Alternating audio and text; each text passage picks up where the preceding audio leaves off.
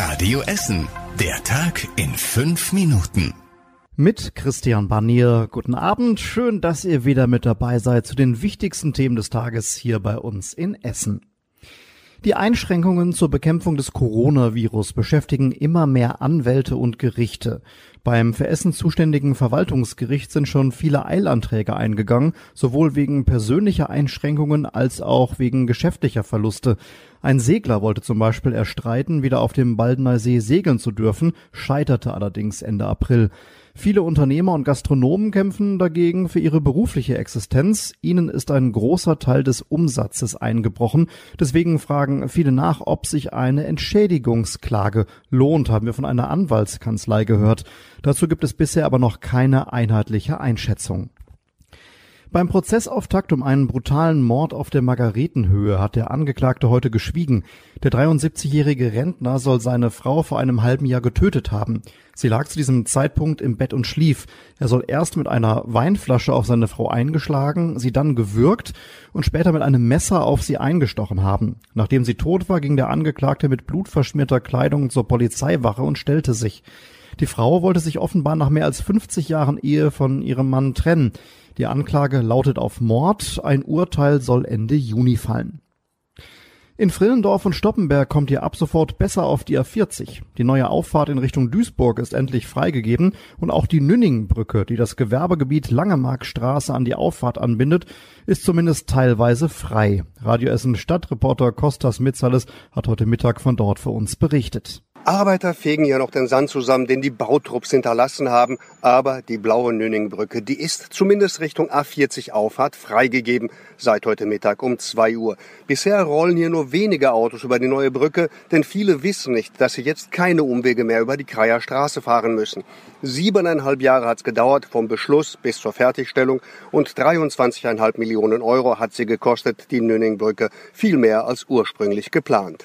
Die Essen Marketing nutzt die Corona-Krise, um gezielt für Essen als Urlaubsort zu werben. Urlaub ist zumindest fest planbar aktuell nur innerhalb Deutschlands möglich und daran sieht die EMG auch eine Chance und wirbt jetzt deutschlandweit augenzwinkernd mit Vergleichen zwischen der Essener Skyline und New York oder dem Baldeneysee mit dem Gardasee. Seit dem Wochenende gibt es schon Zeitungsanzeigen und Online-Werbung. Dazu sind auch Radiowerbung und TV-Spots geplant. Auch die Essener Wirtschaftsförderung ist an der Kampagne beteiligt. Sie soll neben Touristen auch neue Fachkräfte in die Stadt locken. Die Motive und mehr Hintergründe zur neuen Werbekampagne für unsere Stadt findet ihr auf radioessen.de. Die Spielemesse fällt in diesem Jahr wegen der Corona-Pandemie aus. Der Veranstalter hat das auf Facebook heute bekannt gegeben. Für die Messe Essen ist die Absage der Spielemesse ein schwerer Schlag, weil sie zu den Ausstellungen mit besonders vielen Besuchern gehört. Trotzdem kann sie die Absage des Veranstalters nachvollziehen, hieß es auf Nachfrage von Radio Essen. Man habe mit dieser Entscheidung auch schon gerechnet. Die Spielemesse lebe von der Interaktion der Besucher. Mit besonderen Hygieneauflagen sei es schwierig, wenn die Besucher zusammen neue Spiele ausprobieren. Eigentlich wäre die Spielemesse im Oktober gewesen. Letztes Jahr kamen 190.000 Menschen nach Rüttenscheid. Der Deilbach soll bald wieder durch das Stadtteilzentrum in Kupferdreh fließen. Ab heute wird das Flüsschen aus seinen unterirdischen Rohren befreit und rund um den Bahnhof wieder an die Oberfläche gelegt. Unterhalb der Brücken wird ein Bachbett gebaut, durch das das Wasser in Zukunft fließen kann. Dann wird alles begrünt, es soll eine Fußgängerbrücke geben, die Kupferdreh mit dem Baldeneysee verbindet. Die Arbeiten starten heute am Busbahnhof. Im Sommer 2022 soll dann alles fertig sein. Und das war überregional wichtig. Deutschland und Frankreich schlagen ein europäisches Programm im Umfang von 500 Milliarden Euro vor, damit sich die Wirtschaft von der Corona-Krise erholen kann.